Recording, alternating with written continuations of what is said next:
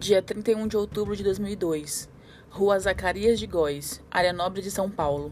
Um casal é morto a pancadas. Um fato criminoso que, sem sombra de dúvidas, abalou o país. Era o início do caso Richthofen. E aí, pessoal, sejam muito bem-vindos a mais um episódio do podcast Projeto True Crime. Me desculpem a pequena demora, eu tive uns probleminhas, mas o caso de hoje é um caso que vocês me pediram bastante, que é o caso da Suzanne von Richthofen.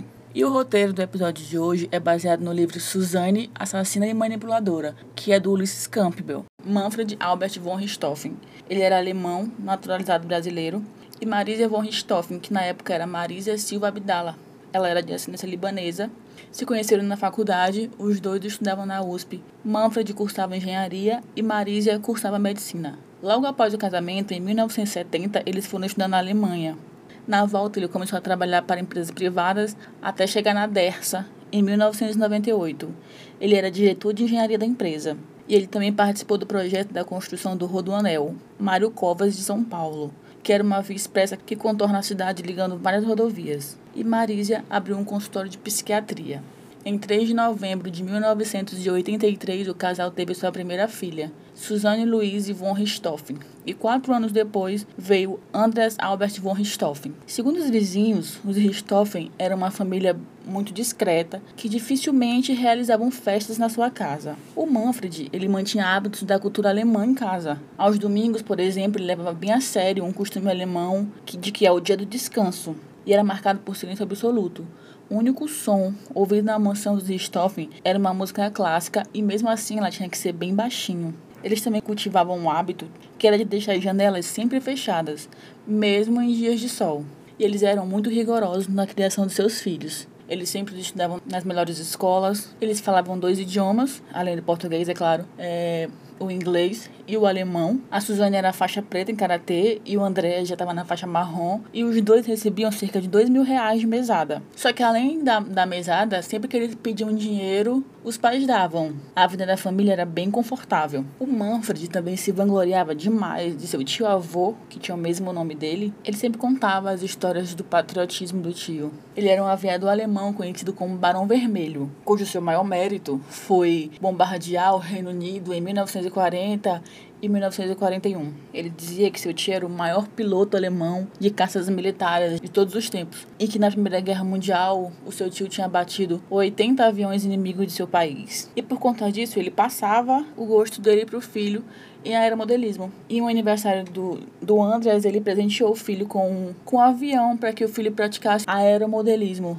E outro motivo também para esse presente era que o Andreas ele era muito tímido e tinha muitos problemas em fazer amizades. E passava a maior parte do tempo trancado no seu quarto. Então ele deu de presente o aeromodelo para o filho e o levou ao parque Ibirapuera, onde tinha uma escola de aeromodelismo, que era para ver se seu filho se enturmava um pouco. Então, Manfred e Marisa levam o filho lá no Parque Ibirapuera e chegando lá, eles pedem o melhor professor de aeromodelismo da escola que no caso era o Daniel Cravinhos. Ele não era só o melhor instrutor do lugar, como ele tinha ficado em quinto lugar em um campeonato mundial realizado em Kiev, na Ucrânia. E nessa competição haviam 500 competidores de 120 países. O Daniel também montava aviões de seus protótipos e variava entre 500 e 3 mil reais por avião. Então eles queriam que, que o Daniel montasse o aeromodelo que, que o Andrés tinha ganhado de presente e queria também que ele desse mais aulas para o menino. Então eles matricularam o Andrés e a Suzane ficaria responsável de levar o irmão para as aulas. E o que não agradou muito ela. E quem apresentou o Daniel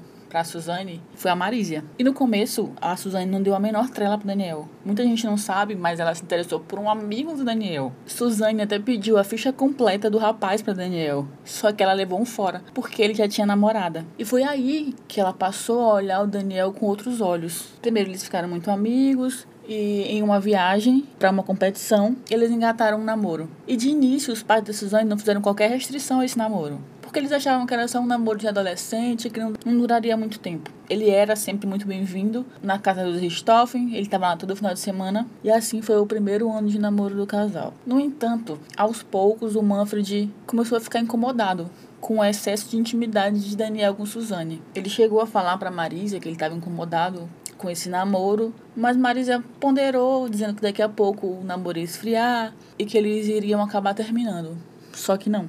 Daniel e Suzane estavam cada vez mais grudadas. E a Suzane gastava toda a sua mesada com Daniel. E uma coisa que encantou a Suzane foi a família do Daniel.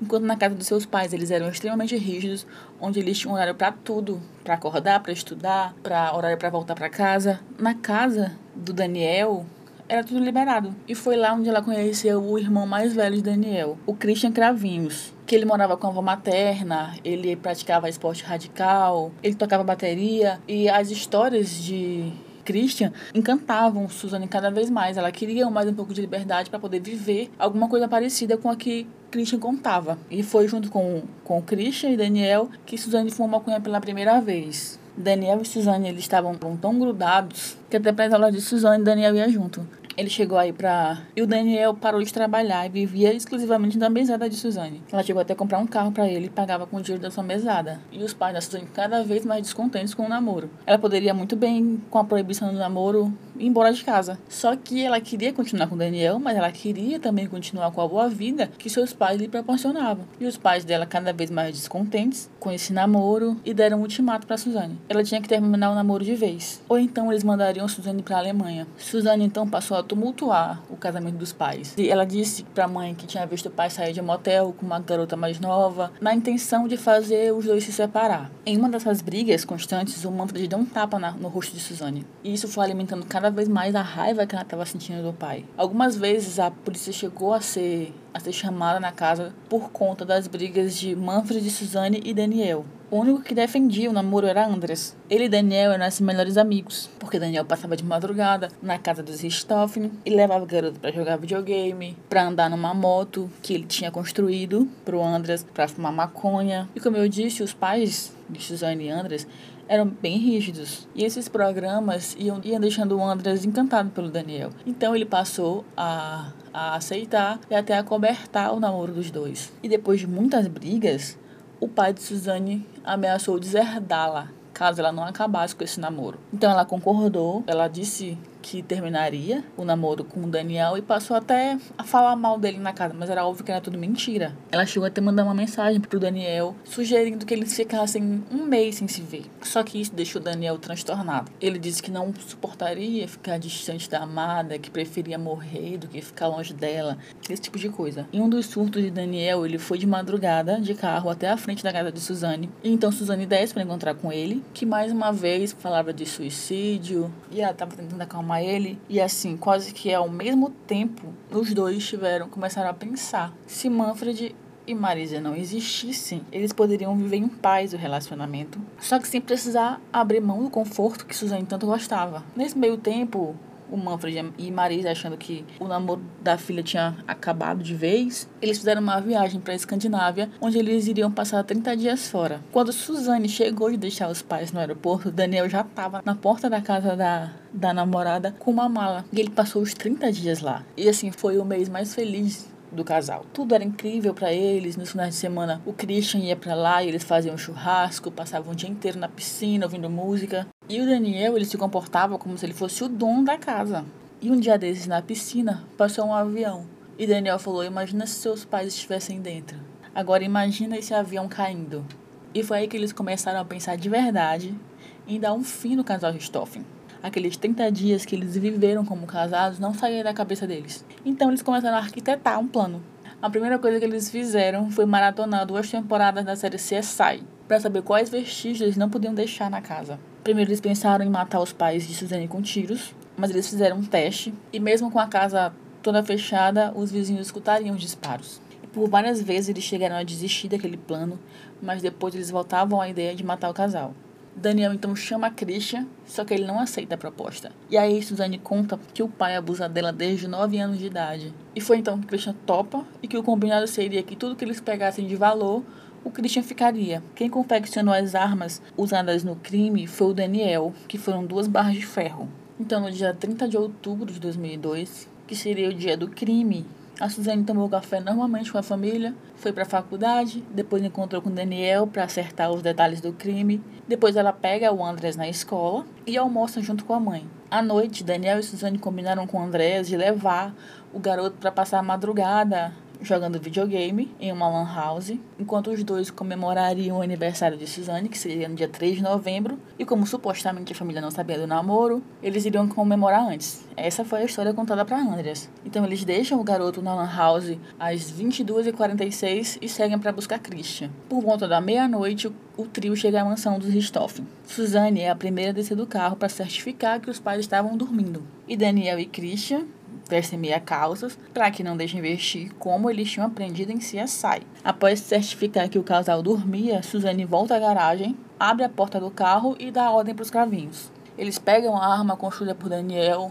e ele foi tão meticuloso na construção dessas armas ao ponto de se dar o trabalho de fazer umas extremidades no cabo com pequenas ondulações para que eles tivessem mais aderência com as mãos. Segundo Christian, ele tentou fazer os dois desistirem do plano por várias vezes então, desde a hora que ele desce do carro, ele desce tentando fazer barulho para que o casal acordasse. E essa atitude irritou demais a Suzane. Na sala, ele também entrou pusendo forte no chão de madeira, que foi outra tentativa frustrada de acordar o casal. Suzane então sobe as escadas para se certificar mais uma vez de que seus pais ainda dormiam. E o plano da Suzane era o seguinte: ela piscaria a luz três vezes e esse era o comando definitivo. Os irmãos, armados com as suas barras de ferro, entraram no quarto de Marisa e Manfred. Daniel seguiu em direção a Manfred, enquanto Christian seguiu em direção a Marisa. O que eu vou descrever agora, o que eu vou descrever agora pode ser sensível para algumas pessoas. Então, se você se acha sensível, sugiro que você não escute essa parte. O casal foi golpeado na cabeça. O golpe em Manfred foi tão forte que afundou o cães do seu lado direito. Após as primeiras pancadas na cabeça, o Manfred tentou ainda escapar da morte sentando-se na cama. Só que imediatamente ele recebeu uma sequência de pancadas na cabeça e na região do tórax e isso foi o bastante para matá-lo em poucos minutos. Marisia, ao contrário do marido, ela agonizou muito antes de morrer. O primeiro golpe que Christian deu, ele meio que errou, então pegou de raspão e a Marisia acorda e grita. O Christian, assustado, então ele fecha os olhos enquanto ele golpeia a cabeça da médica. Então por isso que, que na cama do casal tem várias lascas tiradas, porque o o Christian golpeava a Marisa de, de, olhos fechados. E a Marisa ela tentou proteger o rosto com a mão direita. E por isso ela teve três dedos fraturados. Os golpes foram tão violentos que espalhou a massa encefálica e sangue pela cama, pelo teto. E os dois então caem no chão exaustos, banhados de sangue. E para surpresa dos cravinhos, o casal começou a emitir um som que era semelhante a de um ronco. Para tentar acessar esse barulho, Daniel pede a Suzane uma jarra então ele enche essa jarra de água e derrama em cima dos rostos, em cima dos rostos de Manfred e de Marisa. Só que o contrário aconteceu. O barulho que ele estava emitindo ficou mais alto. Então Christian pega uma toalha e enfia na boca de Marisa para que esse barulho parasse. E depois que o barulho parou, Daniel então passa a limpar o sangue do rosto do pai da sua namorada e coloca uma toalha em cima do rosto de Manfred. E Christian tentou fazer igual, só que o rosto de Marisa estava muito desfigurado. Pede um saco de lixo para Suzane e coloca na cabeça da Marisa. Os cravinhos revelaram depois, em depoimento, que eles teriam ocultado os rostos das vítimas para que o irmão de Suzane, o Andrés, de 15 anos então na época, não se deparasse com os pais completamente desfigurados. Uns fofos né? Matei seus pais, mas eu tapei aqui seus rostos em respeito a você. E eles partiram então para a segunda parte do plano, que era simular um latrocínio. Daniel foi até o closet da suíte, abriu uma das portas e retirou o fundo falso do armário, onde dentro tinha uma arma e ele coloca então do lado do corpo do Manfred. Então eles abriram as gavetas, espalharam coisas pelo quarto. Depois de, de, de encerrar os trabalhos no andar de cima, os cravinhos desceram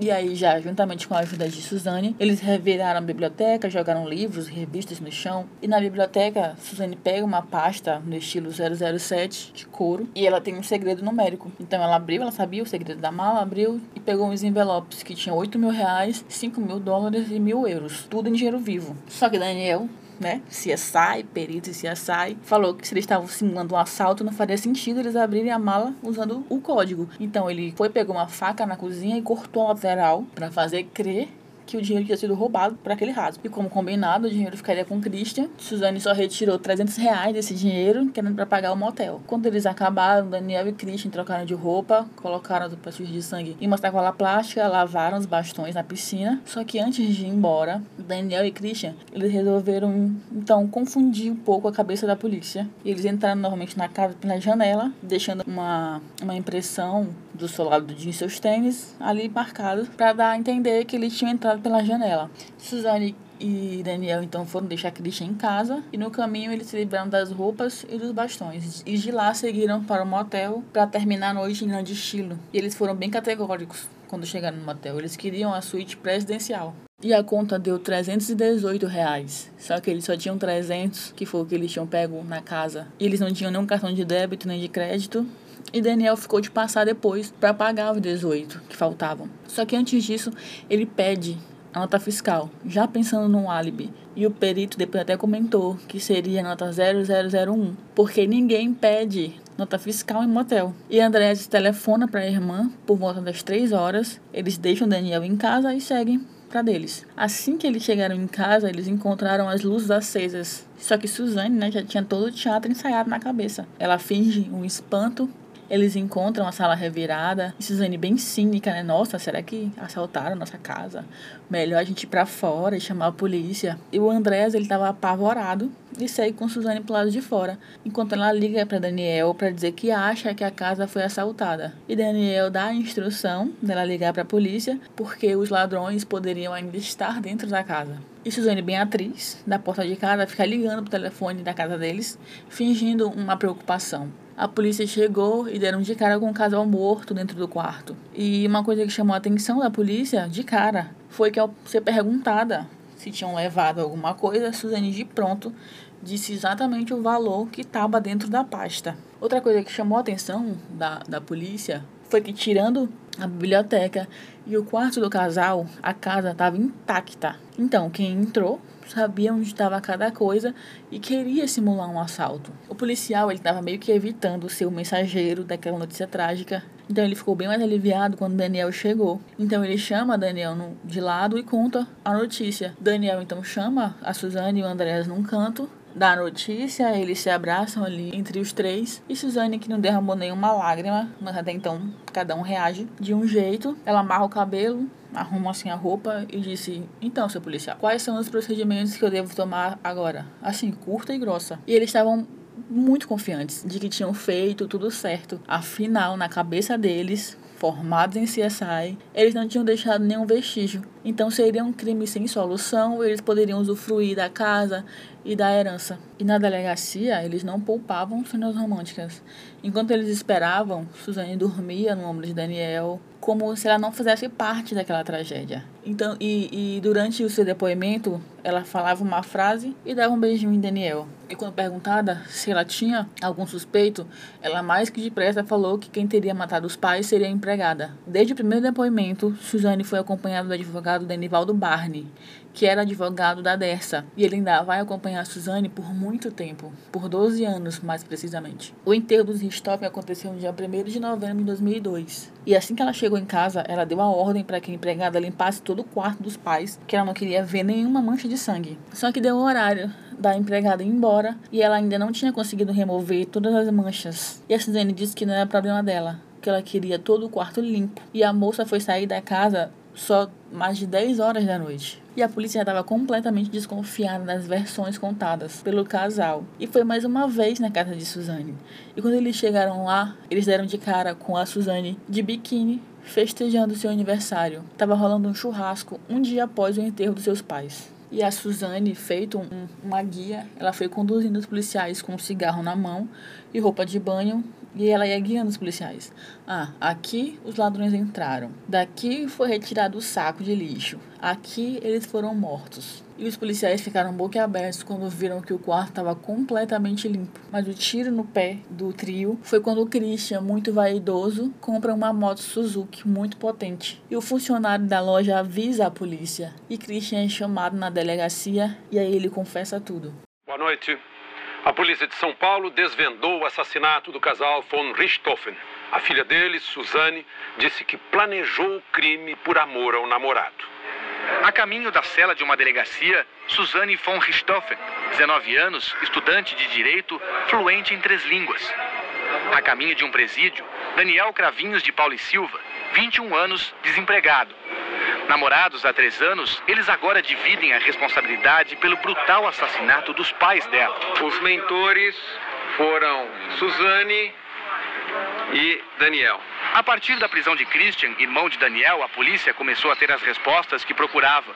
Por que foram mortos o engenheiro Manfred von Richthofen e a mulher dele, a psiquiatra Marísia? E como os assassinos entraram no quarto do casal sem arrombar uma única porta da casa? Desde o princípio, os policiais se concentraram sobre os mais próximos dos von Richthofen e descobriram que 10 horas depois do crime, Christian comprou esta moto com 36 notas de 100 dólares roubadas do casal na noite do assassinato. A hora da compra também foi a hora do enterro. Nesta imagem, Suzane e o namorado Daniel se abraçam. Ela parece desolada, muito diferente da imagem que passou aos delegados durante toda a investigação.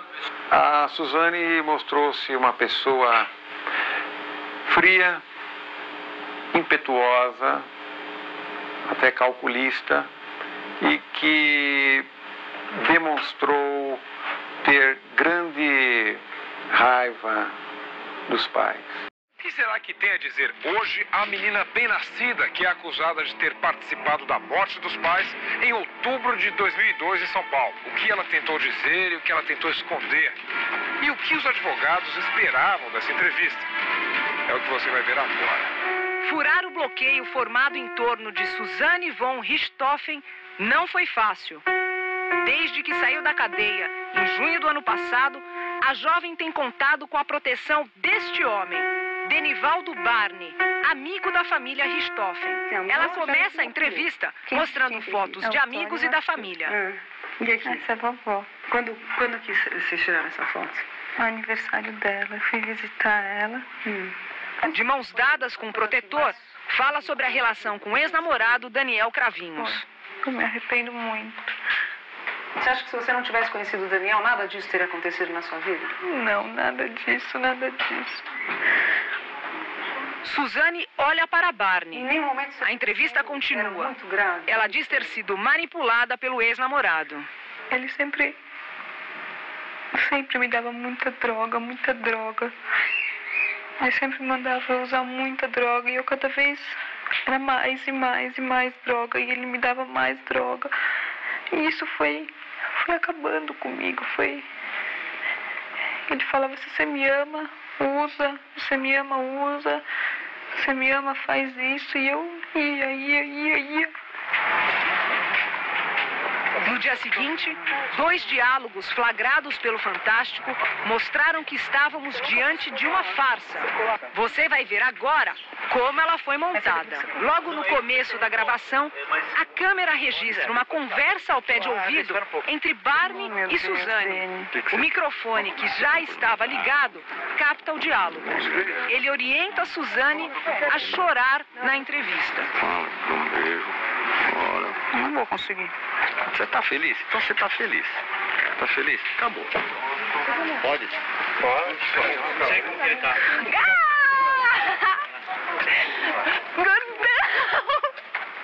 E aí, menina, tudo bem? Uma nova evidência da farsa. Nossa equipe aguarda a Suzane do lado de fora da casa. O microfone, que continua ligado, capta agora uma voz que orienta a jovem sobre o que falar do ex-namorado Daniel Cravinhos e como se comportar diante da câmera. Ah, acabou. Mais nada. Começa a chorar e fala, não quero falar mais. Ele mandava, não veio. O que ele mandava, ele mandava sempre dizendo, se eu amasse, era pra fazer. E eu, não, pelo amor de Deus, não quero mais tocar nesse assunto que me faz muito mal. Chega. Logo depois, Suzane pede para encerrar de vez a entrevista. Eu não quero, por favor. Nossa, ontem eu fiquei super ruim, foi super ruim, foi super, super. Eu passei muito mal de noite. Eu não, por favor. O julgamento de Suzane, Daniel e Christian Cravinhos começou no dia 17 de julho de 2006 e durou cinco dias. E é óbvio que o amor eterno de Suzane e Daniel já tinha ido para o espaço, né? Eles agora se acusavam incessantemente. Logo no primeiro dia, o interrogatório dos irmãos Cravinhos trouxe uma surpresa. Eles desmentiram todos os depoimentos prestados até então e garantiram que apenas Daniel matou o casal. Christian teria ficado paralisado próximo à janela do quarto e não conseguiu desferir os golpes que mataram Marísia, o que foi desmentido pela perícia, porque seria impossível bater em um, dar a volta na cama e bater no outro sem que o outro levantasse para se defender. Só que depois Christian pede para prestar outro depoimento e ele volta atrás e conta que, de fato, ele matou Marísia a pauladas. Ao longo dos dias de julgamento, os debates entre def as defesas de Suzane e Daniel ficavam mais acirrados. A defesa de Suzane descreveu a jovem como ingênua e manipulável e que Daniel seria um oportunista. Os advogados queriam provar que Suzane também seria uma vítima. Já a defesa dos, dos irmãos Cravinhos, eles tentaram convencer os jurados a condenar cada um por apenas um homicídio. A defesa alegava que a morte de Manfred não influenciava na morte de Marísia. Então, no dia 21 de julho de 2006, o tribunal do júri condenou Suzane Richthofen e Daniel Cravinhos a 39 anos e 6 meses de prisão e Christian Cravinhos foi condenado a 38 anos e 6 meses de prisão.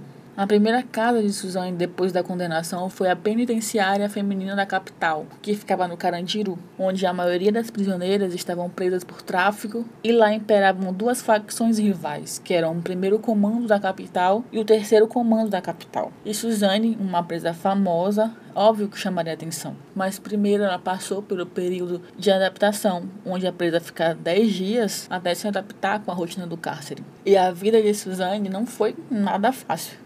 Logo de cara, é, uma detenta chamada Maria Bonita já deu o recado que Suzane não duraria muito tempo ali dentro, não. Porque até para os bandidos, né, até pra, por quem comete delitos, tem um limite. E o que Suzane tinha feito era algo que não tinha perdão. E eles deram um, um ultimato para ela. Ou ela pagava uma quantia todo mês para a facção, como uma forma de pedágio, ou dentro de uma semana ela estava morta. Uma agente penitenciária chamada Marisol, que ficou sendo uma espécie de conselheira para Suzane, disse que ela não deveria ceder esse tipo de chantagem e que ela tentasse não parecer uma menina tão frágil também. Enquanto isso, na mansão, morava somente o Andréas, então com 16 anos, e a Rinalva, aquela empregada que teve que limpar todo o quarto onde aconteceu o assassinato. E no começo a convivência dos dois era até boa, só que depois Andréas ele passou assim a agir como um reizinho. Ele reclamava de tudo, do sal na comida, das roupas que ele queria usar e não estavam passadas, e a gota d'água para Rinalva foi um dia quando ela estava em casa, já tarde da noite, e Andréas liga querendo saber onde está o perfume dele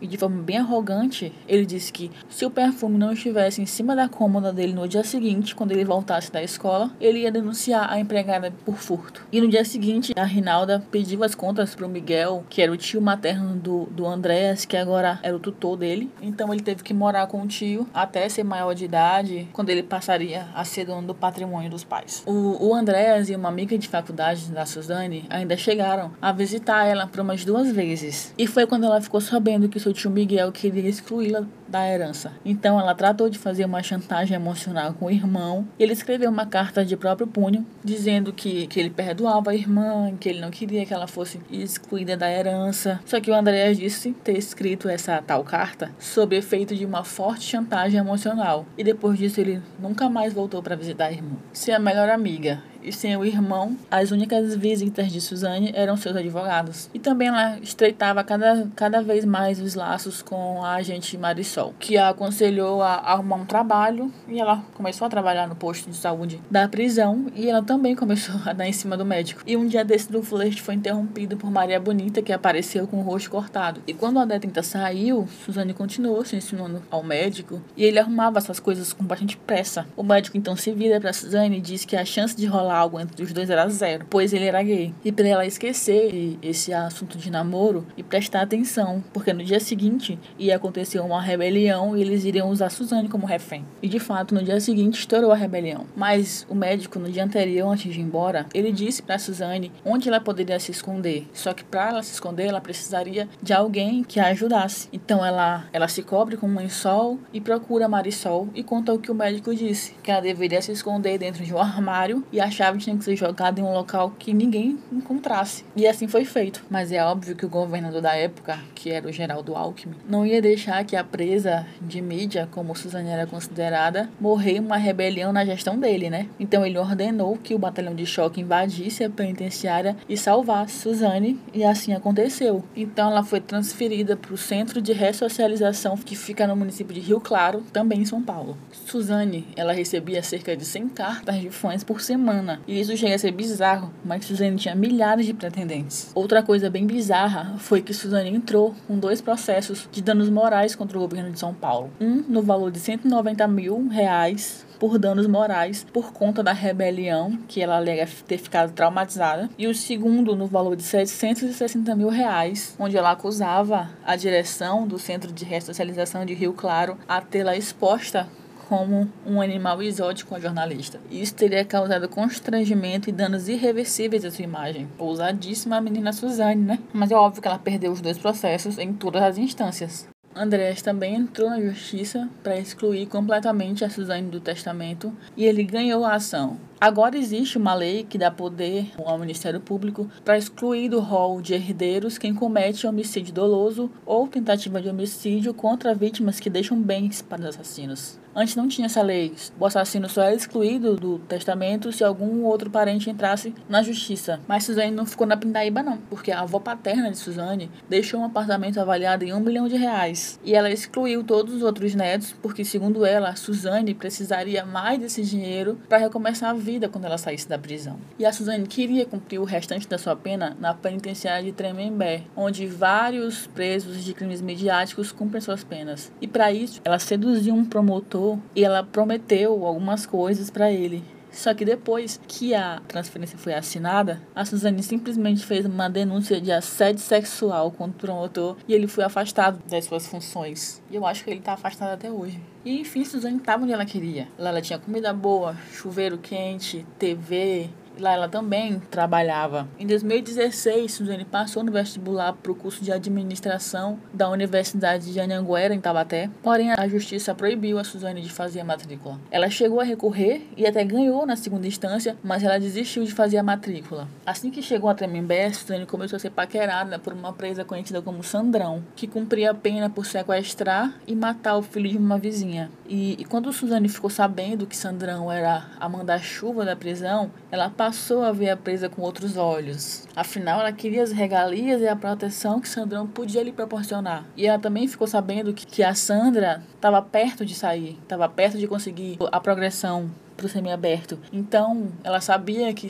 quando o Sandrão saísse da prisão, ela poderia assumir o lugar de manda-chuva. E a ex-namorada de Sandrão também era outra presa famosa, a Elise Matsunaga, que cumpria a pena por matar e esquartejar o marido. Então, as duas engatam o namoro e o casal trabalhava na oficina de costura da penitenciária. E elas faziam planos para a vida pós-cárcere. E o advogado de Suzane, Denivaldo Barney, ele não ficou nada contente quando ele ficou sabendo do romance da cliente filha com Sandrão. E tudo isso estava acontecendo em 2014, para vocês não ficarem muito perdidos na cronologia. Tudo isso há um mês de Barney entrar com o pedido do semiaberto de Suzane. Só que no dia seguinte, a Suzane abriu mão do semiaberto e também destituiu Barney da defesa dela. A Suzane, ela sempre recebia convites para dar entrevistas, que todas eram negadas pelo advogado. Mas agora que Barney não a representava mais, foi Sandrão que passou a negociar, passou a negociar valores para Amada, concedeu uma entrevista. Quem arrematou essa primeira entrevista, né, desde a condenação, foi Gugu Liberato. E a entrevista custou 120 mil reais. Mas Sandrão teria dito para Suzane que Gugu pagaria 100 mil com a intenção de embolsar 20 mil. E eu achei essa entrevista hiper sensacionalista.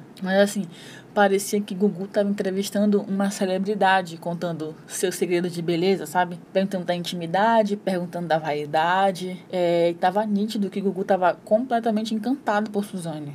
Ela tinha muito esse poder. Ela, quando ela queria, ela sabia ser bem meiga e encantadora. E é fato que depois disso, o Gugu comentou em uma entrevista, eu acho que para Ana Hickman, se não me engano, que ele acreditava de verdade que Suzane tinha se arrependido do que ela tinha feito. E como forma de agradecimento, ele deu três máquinas de costura para Suzane recomeçar a vida quando saísse da cadeia, já que ela trabalhava na parte de costura da, da penitenciária. Ele deu três máquinas e que cada máquina custava 12 mil reais. E as máquinas foram entregues na casa da Sandra, que já estava no semiaberto, porque se fossem entregues na penitenciária, seria patrimônio do Estado e não era isso que a Suzane queria. E os 120 mil foram depositados na conta de Suzane. E foi então que ela ficou sabendo que Sandra queria os 20 mil para ela. E a resposta de Suzane foi: se os 120 mil estão na minha conta, então são meus. E Sandrão ficou com as três máquinas que totalizavam 36 mil reais. E ali acabou o namoro entre Sandrão e Suzane. E Suzane é assim: quando a pessoa já cumpriu seu papel, ela nem titubeava em descartar a pessoa. E depois que Sandrão passou pro regime semi-aberto, Suzane era a rainha de Tremembé. E uma certa vez, no dia de visitas, o irmão da companheira de cela de Suzane ficou encantado por ela. Então ele tira uma foto da carteira e mandou a irmã entregar para Suzane, com o recado de que ela era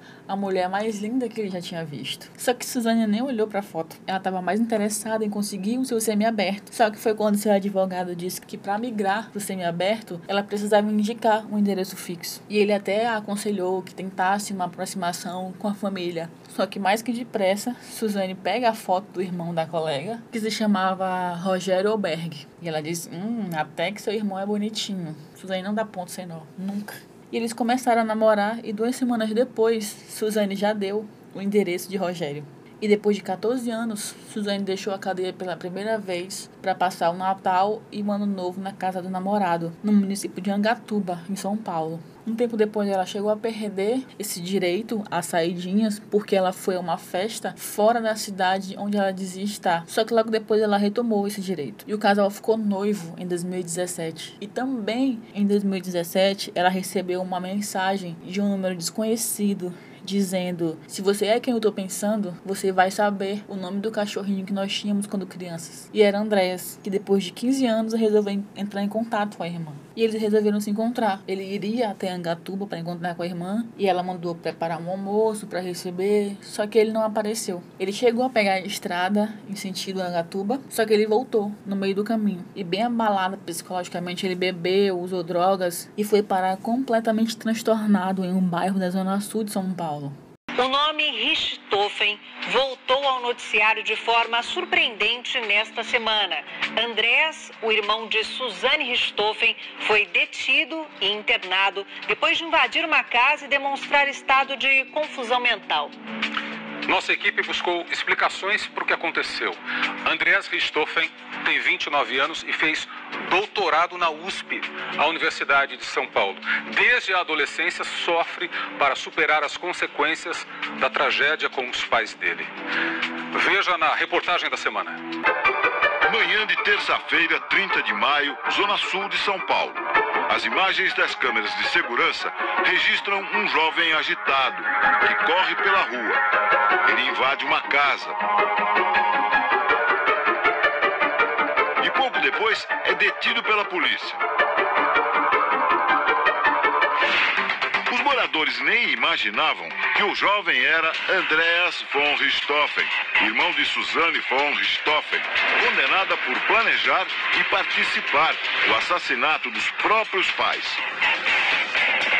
O jovem que enfrentou uma tragédia familiar 15 anos atrás, agora parece diante de mais um momento difícil. A identidade do rapaz só foi descoberta pelos moradores bem depois.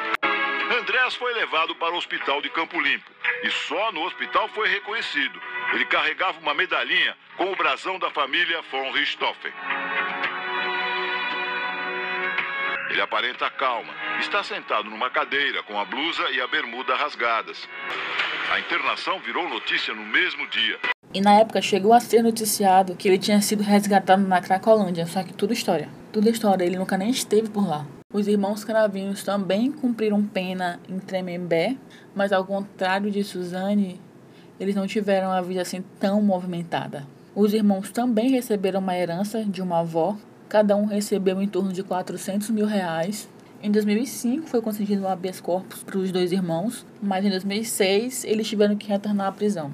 E nesse meio tempo, Christian engatou um namoro com uma bancária e o relacionamento continuou mesmo depois que ele voltou para a prisão e eles dois tiveram uma filha. Em 2013, os irmãos progrediram juntos para o semiaberto.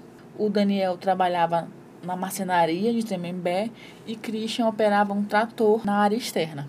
Em 2017, Christian conseguiu o regime aberto, mas ele foi preso novamente por tentativa de suborno ao ser abordado por policiais por estar descumprindo as regras do seu regime. Então ele voltou para o regime fechado e em 2018 ele foi condenado a mais quatro anos por corrupção ativa. Já o Daniel, ele conheceu dentro da cadeia a biomédica Aline Bento quando ela foi visitar um irmão que era companheiro de cena de Daniel. Os dois se casaram em 2014 e ele retirou cravinhos do nome. Agora ele é conhecido como Daniel Bento de Paula. Em 2020, a Suzane aparece em oitavo lugar na lista de aprovados do curso de Gestão de Turismo no Instituto Federal de Ciência, Tecnologia e Educação de São Paulo, porém ela perdeu a vaga após 10 faltas. O noivado de Suzane Rogério Alberg terminou porque o noivo descobriu que ela mantinha uma conta escondida com 120 mil reais, que foi aquele da entrevista com o Google Liberato. E segundo relatos de parentes de Rogério, que ele não quer mais a presença de Suzane em sua casa e ele não visita mais a detenta na cadeia.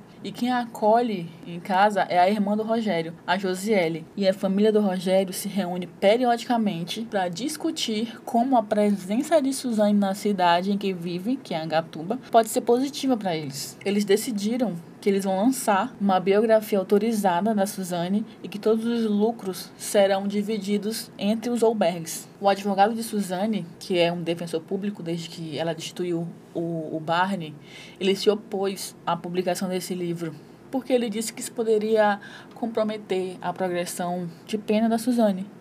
E os albergues não concordaram. E o que, que eles fizeram? Destituíram mais uma vez um advogado. E nos planos entre a a Suzane e a sua nova família, eles decidiram que eles vão montar um negócio com o dinheiro que a Suzane tem para receber da avó. E tem um tão aguardado filme sobre esse caso, que na verdade são dois filmes: A Menina que Matou os Pais e O Menino que Matou Meus Pais. Esse segundo filme vai relatar a mesma história, mas contada sob um ponto de vista diferente. Tô bem ansiosa para assistir esses dois filmes. E o filme que tinha data de estreia para o dia 2 de abril desse ano, mas foi adiado devido à pandemia e ainda não tem a nova data definida. Então é só aguardar. Então é isso, pessoal. Muito obrigada para quem ficou até aqui e até o próximo episódio.